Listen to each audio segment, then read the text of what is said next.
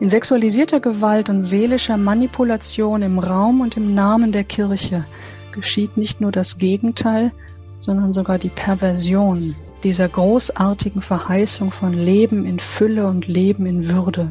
Da wird das Gotteszeichen Kirche zur Karikatur, da degeneriert es zur Fratze, da wird kirchlicher Glaube, kirchliches Leben toxisch. Mit Herz und Haltung. Dein Akademie-Podcast.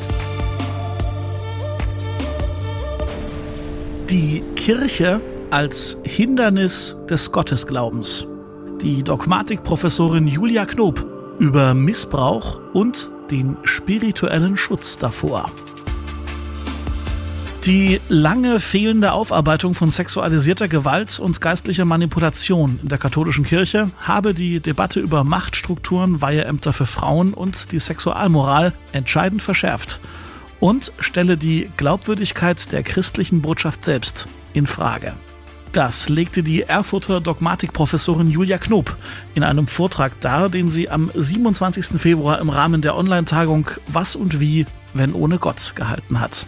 Auf dieser Tagung wurden mit etwa 300 Teilnehmenden die hohen Kirchenaustrittszahlen und die Erfahrung der Abwesenheit Gottes in unserer säkularen, durch Naturwissenschaften geprägten und modernen Welt thematisiert. Ihr hört heute hier bei uns diesen Vortrag. Und damit herzlich willkommen zu Mit Herz und Haltung. Mein Name ist Daniel Heinze. Vorweg sei Folgendes gesagt. Julia Knob spricht gleich in sehr klaren Worten über Themen wie sexuellen und geistlichen Missbrauch. Wenn das Themen sind, die euch besonders berühren oder beschäftigen, dann möchten wir euch empfehlen, diese Folge vielleicht nicht alleine zu hören oder euch lieber eine andere Folge unseres Podcasts zum Anhören auszuwählen. Eine Liste mit Ansprechpartnern bei Erfahrungen mit sexuellem und geistlichem Missbrauch im Kontext mit der katholischen Kirche findet ihr in den Show Notes zu dieser Folge. Dort findet ihr auch den Link zu einem Video mit dem Kabarettisten Hans-Dieter Hüsch aus dem Jahr 1988. Auf den Inhalt dieses Videos verweist Julia Knob in ihrem Vortrag mehrfach und der Clip wurde zu Beginn ihres Referates eingespielt. Aus rechtlichen Gründen können wir das aber hier bei uns nicht machen. Es lohnt sich aber auf alle Fälle, den kurzen Clip zur Einstimmung anzuschauen und dann hier bei uns weiterzuhören. Julia Knob ist Professorin für Dogmatik an der Uni in Erfurt. Sie arbeitet zur Gottesfrage unter säkularen Bedingungen. Sie ist Mitglied des Synodalen Wegs in Deutschland und seit 2019 Vorsitzende der Arbeitsgemeinschaft Katholische Dogmatik und Fundamentaltheologie des deutschen Sprachraums. Jetzt bei Mit Herz und Haltung Julia Knob über die Kirche als Hindernis des Gottesglaubens.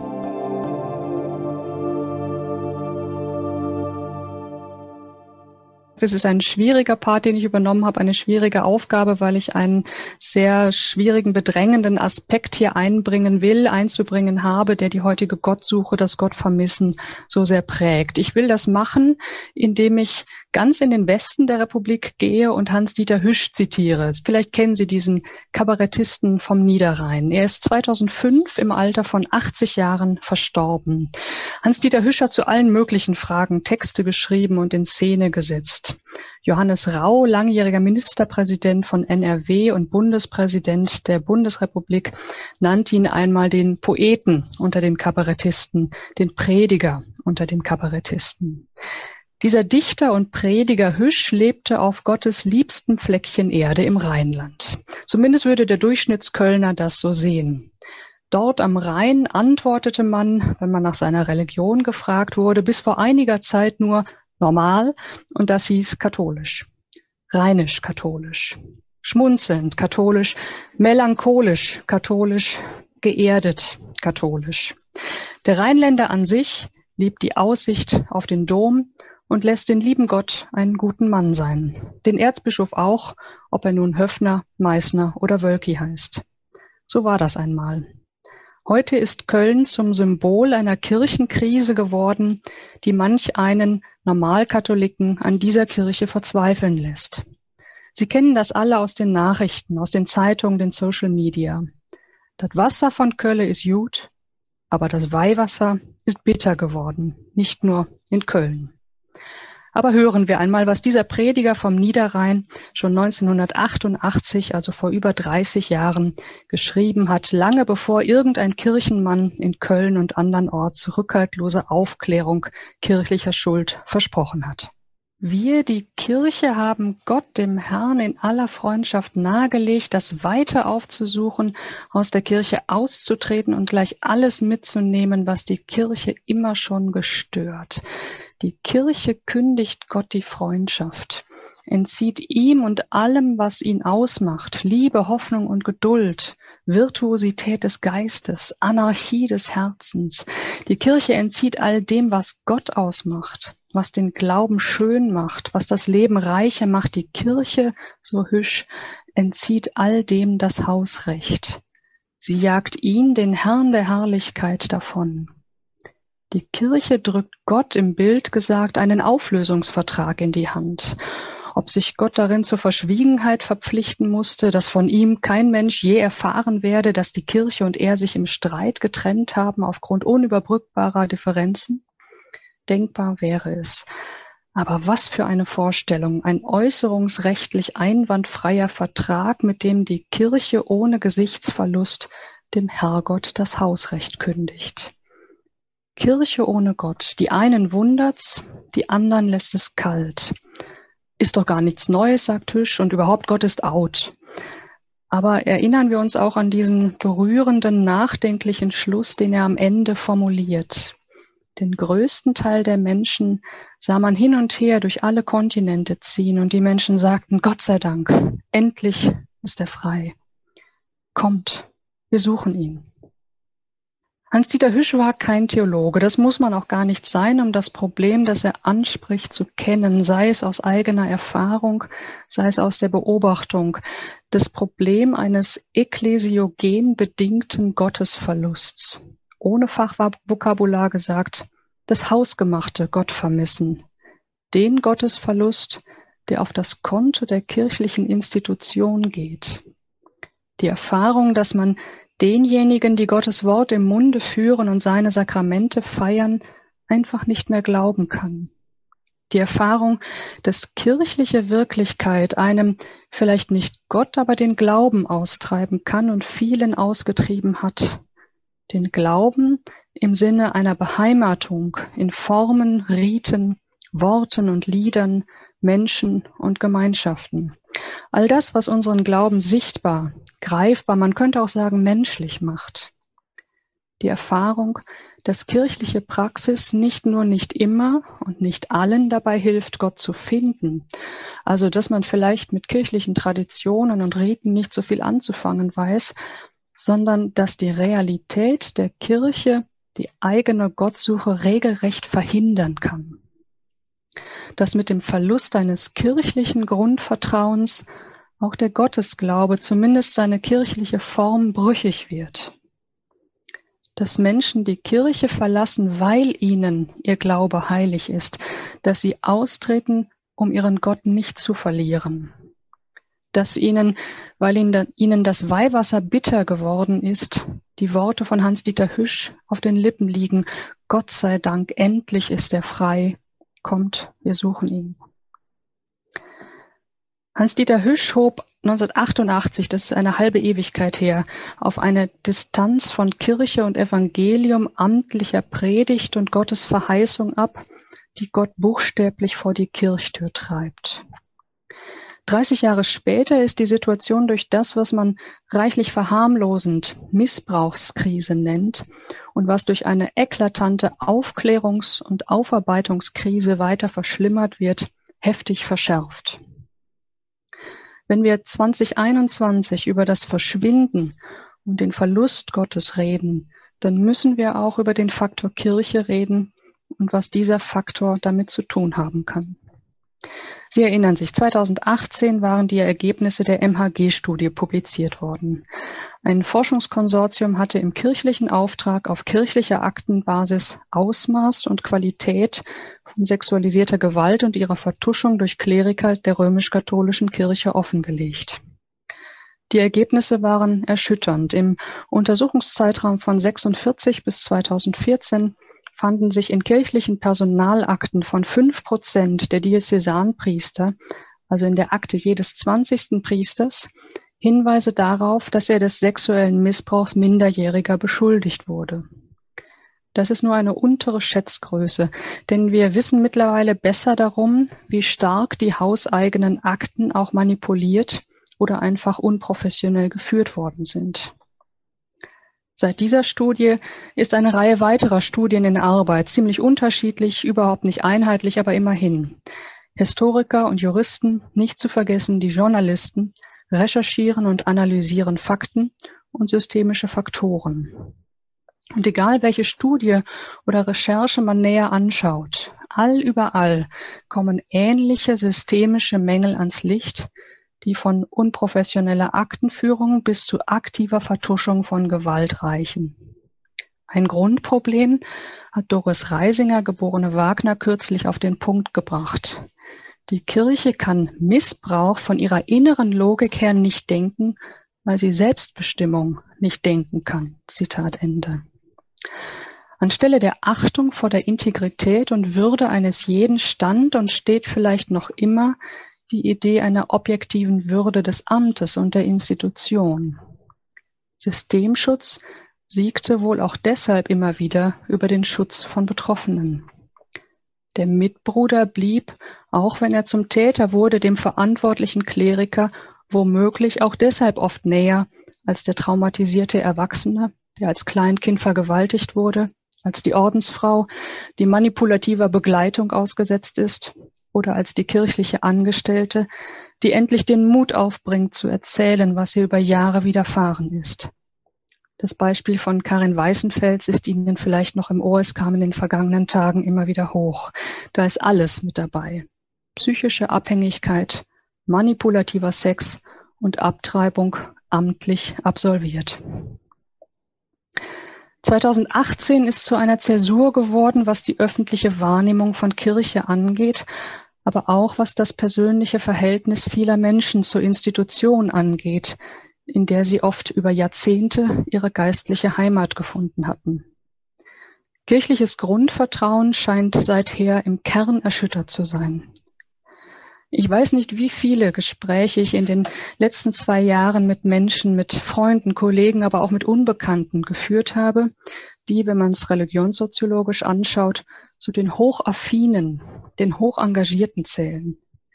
Immer wieder kommt dieser Eindruck zur Sprache. Vieles, was sie sonst an kirchlichen Gepflogenheiten zwar irgendwie stören oder nerven, aber nicht grundlegend verstören konnte, steht irgendwie jetzt in einem anderen Licht. Im Symboljahr 2018 ist eine Ahnung entstanden, dass im System selbst etwas nicht in Ordnung ist. Dass es bei Machtmissbrauch, spiritueller Manipulation und sexualisierter Gewalt in der Kirche nicht um prekäre Einzelfälle, dass es bei Priestertätern nicht nur um ein paar schwarze Schafe geht. Eine Ahnung, dass in diesen Geschichten gebrochenen Lebens etwas sichtbar wird, das im System selbst angelegt, angebahnt sein könnte. Dass Strukturen, Konzepte, Spiritualitäten in der katholischen Kirche die Nichtachtung oder sogar Missachtung menschlicher Integrität befördern könnten. Das ist natürlich nicht nur eine Hypothese, die man cool und rational besprechen könnte. Da ist richtig Dampf im Kessel. Es sind ganz starke Affekte im Spiel. Wut, sogar Entsetzen. Und ich habe heute mit diesem Vortrag ausdrücklich die Aufgabe übernommen, diesem Entsetzen auch eine Stimme zu geben. Welches Entsetzen?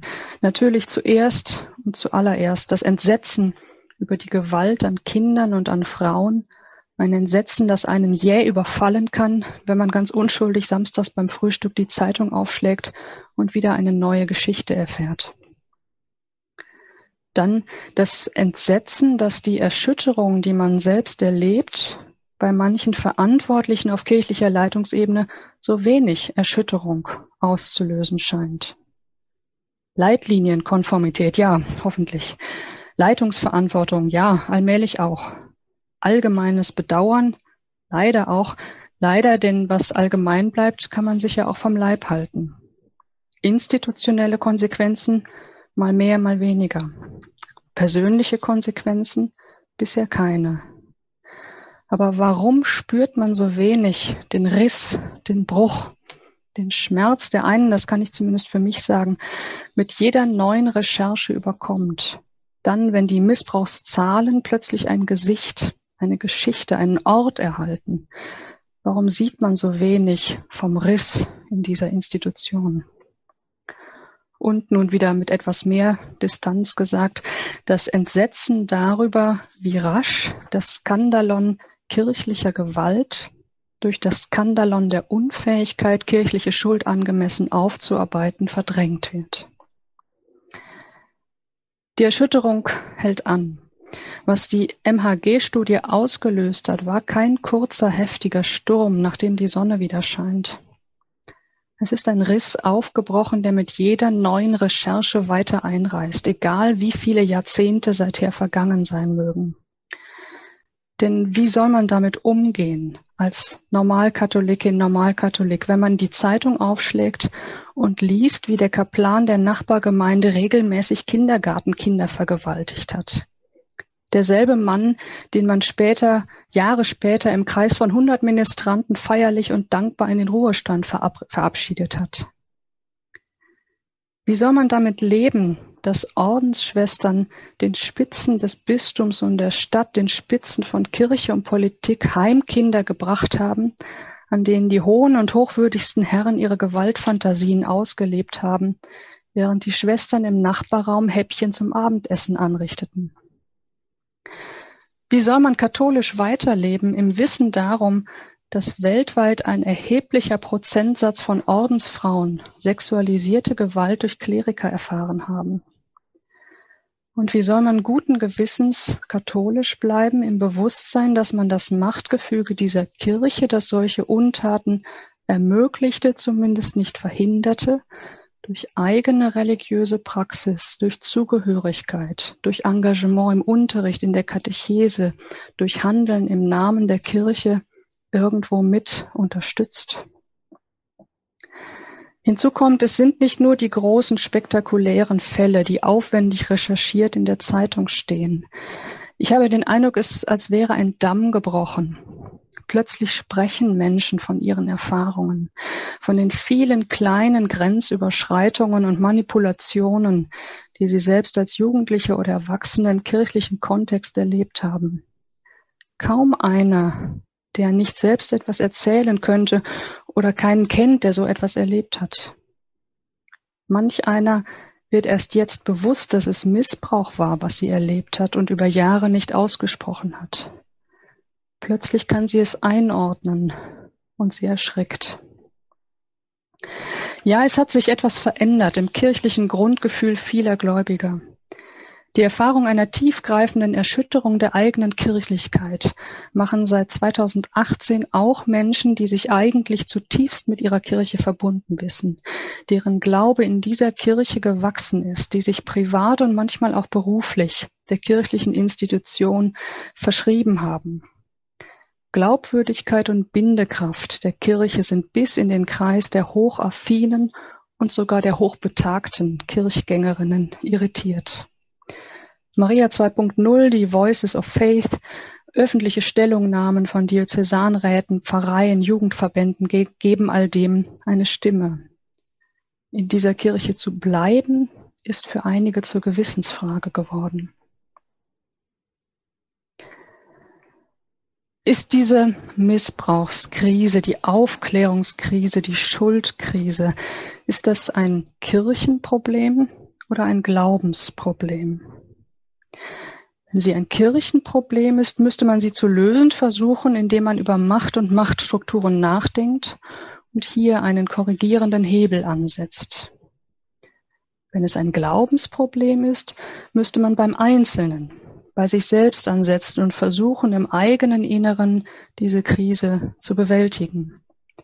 Täter müssten sich schuldig bekennen und Umkehr geloben Opfer könnten versuchen, in eine Haltung des Verzeihens zu gelangen. Alle anderen wären herausgefordert, gut zu differenzieren zwischen Tat und Täter, Institution und Botschaft, Gott und Kirche.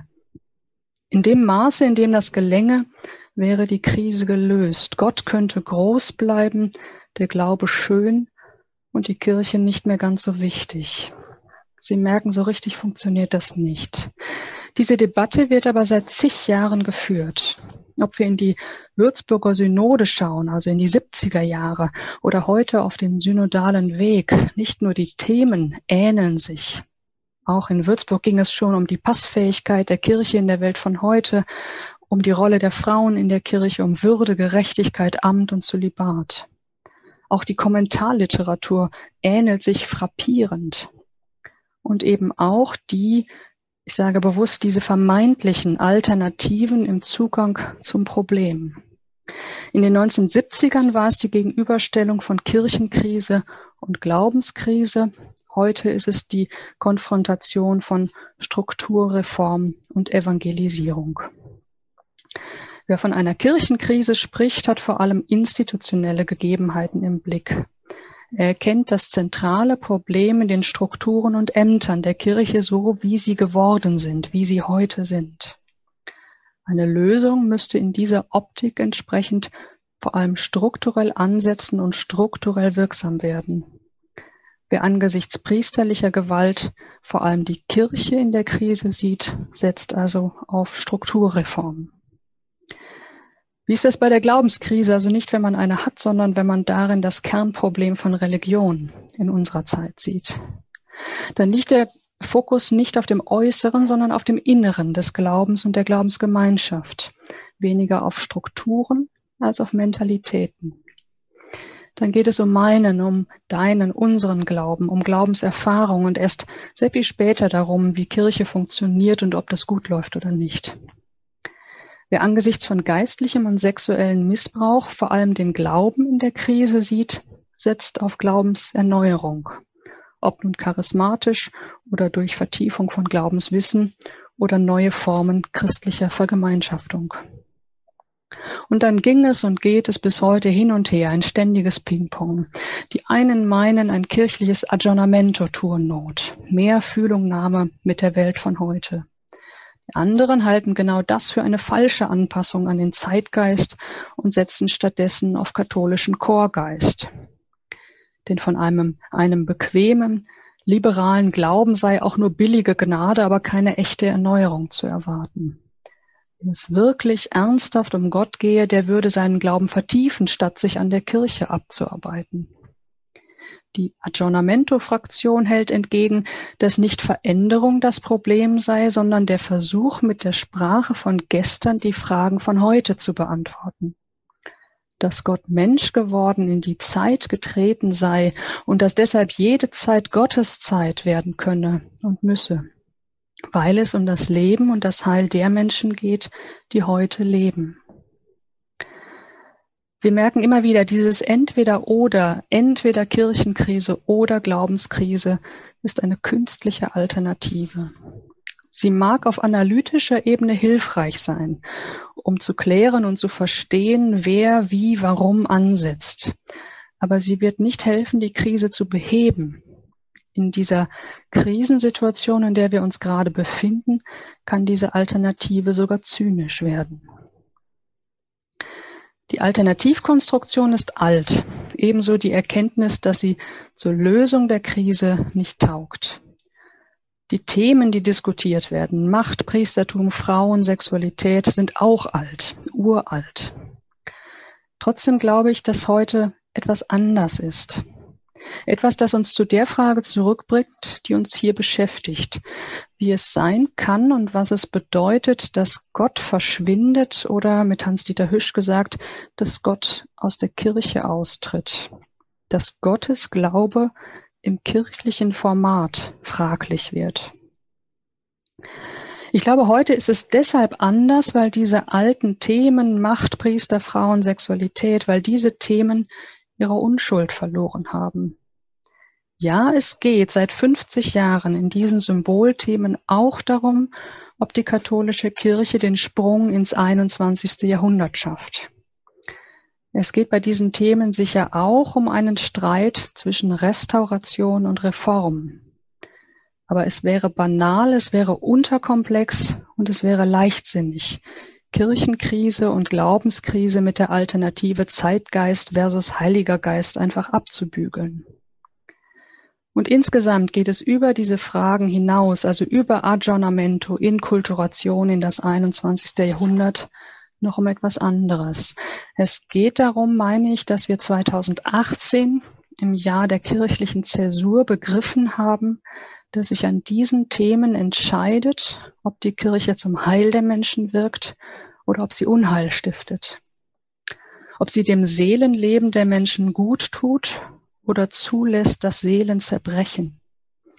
Ob sie, etwas pathetisch ausgedrückt, Suchenden das Himmelreich erschließt oder die Hölle bedeutet ob sie für Gerechtigkeit steht oder für Ungerechtigkeit, ob die leitenden Verantwortlichen wirklich begriffen haben, dass es beim Missbrauch nicht um den Priester geht, der gegen die Keuschheit sündigt, sondern um ein Kind, eine Frau, in deren Integrität dieser Priester brutal eingebrochen ist.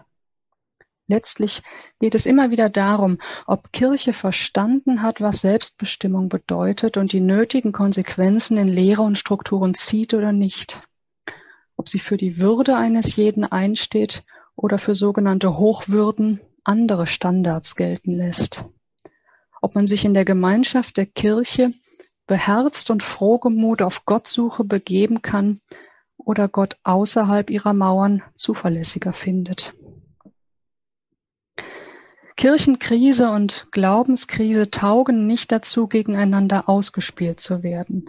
Das eine stärkt das andere und drückt sich in ihm aus, im positiven wie im negativen.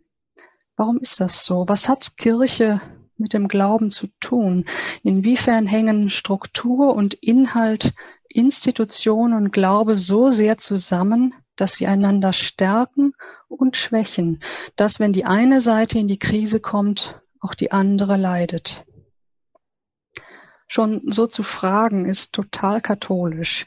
Denn hier ist eine gedankliche Voraussetzung mitgedacht, die überhaupt nicht exklusiv und eigentlich auch nicht konfessionell katholisch ist, aber zumindest typisch katholisch. Ich meine die Idee der Sakramentalität der Kirche, des Glaubens, der Gemeinschaft. Also die Frage, wieso und inwiefern hängen Innen- und Außenseite des Glaubens Glaube und Kirche zusammen, so dass eine Kirchenkrise als Glaubenskrise ihr Unwesen treiben kann. Dazu brauchen wir ein bisschen Theologie. 60 Jahre gehen wir zurück ins Zweite Vatikanische Konzil, das das kirchliche Selbstverständnis an einer ganz entscheidenden Stelle erneuert hat. Die Kirche sei, so heißt es programmatisch in der Kirchenkonstitution Lumen Gentium, Veluti Sacramentum. Das heißt quasi nicht ganz so, aber auch nicht ganz anders, quasi wie ein Sakrament. Das ist erst einmal merkwürdig, weil ein Sakrament ja ein Gottesdienst ist, eine Performance, ein soziales, rituelles Ereignis. Die Brücke liegt darin, dass Kirche und Gottesdienst beide, Zitat, Zeichen und Werkzeug, Signum et Instrumentum für etwas anderes sein, sind bzw. sein sollen. Wofür? für Gottes Nähe, für Gottes Begegnung, Gottes Erfahrung. Dafür, dass wer Gott sucht, ihn hier in der Kirche, in ihrer Liturgie, im Sakrament finden kann. Früher war man viel, viel offensiver, da nannte man die Sakramente sogar Heilsmittel. Das Konzil ist vorsichtiger, spricht vom Heilsmysterium. Und das Wofür, für das sie steht, das sie zeigen und bewirken soll, ist Gemeinschaft. Gemeinschaft zwischen den Menschen und Gemeinschaft der Menschen mit Gott. Also Einheit, Gemeinschaft, Wohlergehen, Seelenheil in horizontaler, zwischenmenschlicher und vertikaler Richtung. Der Mensch wird heil, einfacher gesagt, es geht ihm gut, wenn zwischenmenschlich und zwischen ihm und Gott alles in Ordnung ist. Das ist die Idee von Sakramentalität der Kirche. Also kein weltfernes, erst posthum erreichbares Seelenheil, auf das man in privater Frömmigkeit und Askese zusteuert, sondern geteilter Glaube als Heilserfahrung, als Anbruch des Gottesreichs, als Erfahrung göttlicher Zuwendung. Zeichen und Werkzeug. In unserer Sprache könnte man sagen, Kirche, also die Gemeinschaft der Gläubigen, Kirche soll Signalwirkung für Gott haben. Christen sollen auf ihn verweisen, sollen seine Nähe sichtbar, fühlbar, erlebbar machen. Wer Gott sucht und ein erfülltes Leben, soll bei ihnen Gleichgesinnte treffen. Ihr Reden von Gott, ihr Beten zu Gott, ihr Zeugnis von Gott soll zu Herzen gehen, soll glaubhaft und verständlich sein. Denn ein Zeichen, das nicht spricht, oder ein Zeuge, der nicht weiß, wovon er spricht, ist bedeutungslos. Und ein Zeichen, das nicht nur nicht verweist, sondern verzeichnet, wird zum Symbol der Täuschung. Und ein Werkzeug, das nicht nützt, sondern zerstört, ist nicht nur überflüssig, sondern gefährlich. Nimmt man dieses Selbstverständnis von Kirche ernst, wird klar, der Anspruch der Kirche, ein Ort zu sein, der Menschen vor Gott zusammenbringt und ihnen an Leib und Seele gut tut, dieser Anspruch ist von Anfang bis Ende abhängig von seiner Bewährung, abhängig, dass auch geschieht, was, äh, was behauptet wird. Dogmatisch gesagt, abhängig von seiner Rezeption. Kirche nicht sakral, sondern sakramental zu beschreiben heißt, ihr Äußeres, Ämter, Strukturen, Riten als Mittel auf Zeit und auf Bewährung zu denken. Früher war die Gültigkeit eines Sakramentes die leitende Kategorie. Heute ist es seine Glaubwürdigkeit, also die Resonanz, die es in mir hervorruft. Ob es beim Einzelnen und in der Gesellschaft etwas zum Klingen bringt, das gut tut, oder ob es Entsetzen hervorruft und schreien lässt. In sexualisierter Gewalt und seelischer Manipulation im Raum und im Namen der Kirche geschieht nicht nur das Gegenteil, sondern sogar die Perversion dieser großartigen Verheißung von Leben in Fülle und Leben in Würde. Da wird das Gotteszeichen Kirche zur Karikatur, da degeneriert es zur Fratze, da wird, was Schutzraum sein soll, zur Gefahrenzone. Da wird kirchlicher Glaube, kirchliches Leben toxisch. Und wo das geschieht, ich sage nicht, dass es überall geschieht, aber wo es geschieht und insofern es geschieht, zerbricht Vertrauen und zerbrechen Seelen. Da tritt, um noch einmal Hans-Dieter Hüsch zu zitieren, Gott aus der Kirche aus. Hüsch hatte in seiner poetischen Predigt ja nicht einfach eine Kirche ohne Gott beschrieben, sondern eine Kirche, die Gott vor die Tür getrieben hat. Ende der 1980er Jahre, aus heutiger Sicht ist das fast harmlos, noch aus moralistischer Selbstüberschätzung, weil kirchliche Repräsentanten Gottes unberechenbare Größe, seine Heiterkeit, seine gottverdammte Art und Weise, alles zu verzeihen, alles Zitate, nicht mehr ertragen haben weil Gottes Großherzigkeit ihre Herzensenge sichtbar machte, weil Gott etwas, etwas flacher gesagt, weil Gott die Priester blamierte. Was Gott heute aus der Kirche treibt und vielen Gläubigen den Glauben austreibt, greift viel tiefer als ein engherziger, misanthropischer Moralismus einiger kirchlicher Autoritäten, der Gott klein macht. Davon könnte man sich leicht und souverän distanzieren und dennoch gern katholisch bleiben. Eine solche Kirchenkrise ließe sich mit festem Glauben irgendwie lösen. Solche Souveränität eines weitherzigen, großherzigen Glaubens fällt aber ungleich schwerer, wenn in der Kirche und durch sogenannte Würdenträger humane Werte konterkariert und die körperliche, seelische und spirituelle Integrität von Menschen beschädigt oder zerstört werden. Denn so sehr wir unterscheiden müssen zwischen sichtbarer und unsichtbarer Dimension von Kirche, zwischen Institution und geistlicher Gemeinschaft, wir haben das eine nicht ohne das andere. Wir kennen Kirche nur als Kirche aus Menschen. Wir kennen auch Gottes Wort nur aus dem Mund von Menschen. Wir erleben Gottes Nähe nirgendwo anders als in unserem konkreten Leben. Letzter, kürzester Punkt, der er eine Richtung anzeigt, als dass er eine Lösung wäre, die ich nicht habe. Hans-Dieter Hüsch hatte die Geschichte von Gottes Rausschmiss oder Austritt oder Flucht aus der Kirche als Befreiungsgeschichte erzählt. Sein vorletzter Satz war, Sie erinnern sich, Gott sei Dank, endlich ist er frei. Das war schon ein starkes Stück, zumal im Rheinland, Gottes Exodus aus den Fängen der Kirche zu erzählen. Aber dabei bleibt er ja nicht. Der letzte Satz lautete, kommt, kommt, wir suchen ihn. Kommt, wir suchen ihn, ihn, nicht die Kirche. Kommt, wir suchen ihn, Gott, ohne buchstäblich auf Teufel komm raus sein jetziges kirchliches Format retten zu wollen. Kommt, wir suchen ihn, solange die Frage nach ihm in uns etwas zum Klingen bringt, solange uns sein Wort an die Seele geht. Kommt, wir suchen ihn in seinem Wort, in seinem Segen, da wo Menschen einander gut sind und einander gut tun, wo sie für ein Leben in Würde einstehen, wo Vertrauen wachsen kann. Hüsch würde sagen, kommt, wir suchen ihn da, wo man ein Gefühl bekommt für, jetzt wieder Zitat, für seine Leichtigkeit und vor allem Liebe, Hoffnung und Geduld, für seine alte Krankheit, alle Menschen gleich zu lieben, seine Nachsicht, seine fassungslose Milde, seine Heiterkeit, großzügig bis zur Selbstaufgabe, wo man ein Gefühl bekommt für sein utopisches Gehabe, seine Vorliebe für die, die gar nicht an ihn glauben, seine Virtuosität des Geistes überall und allenthalben, seine unberechenbare Größe und vor allem seine Anarchie des Herzens. Kurz, kommt, wir suchen ihn da, wo glaubhaft wird, was Kirche eigentlich erlebbar machen sollte. Da ist Kirche. Und mehr Kirche braucht es vielleicht gar nicht.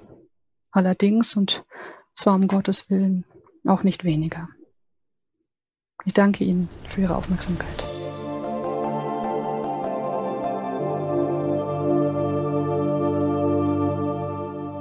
Erfurter Dogmatikerin Julia Knob mit ihrem Vortrag im Rahmen der Tagung Was und wie, wenn ohne Gott vom 27. Februar 2021. Eure Meinungen und Kommentare sind gefragt. Wie immer freuen wir uns über eure Gedanken und Einlassungen über Facebook und Instagram. Da findet ihr uns mit den Schlagworten lebendig akademisch und mit Herz und Haltung oder direkt auf der Website der Katholischen Akademie lebendig-akademisch.de. Und nochmal der Hinweis, eine Liste mit Ansprechpartnern bei Erfahrungen mit sexuellem oder geistlichem Missbrauch im Zusammenhang mit der katholischen Kirche findet ihr in den Show Notes zur heutigen Folge. Diesen Podcast hier könnt ihr natürlich auch abonnieren und das solltet ihr auch, um nie wieder eine Folge zu verpassen. Einfach auf Folgen oder Abonnieren klicken und wenn ihr mögt, dann verlinkt uns auch gerne und empfehlt uns weiter und helft uns auf diese Weise dabei, dass noch mehr Menschen diesen kleinen Podcast hier kennenlernen. Für heute herzlichen Dank für euer Interesse. Tschüss und bis zum nächsten Mal. Mit Herz und Haltung. Dein Akademie-Podcast.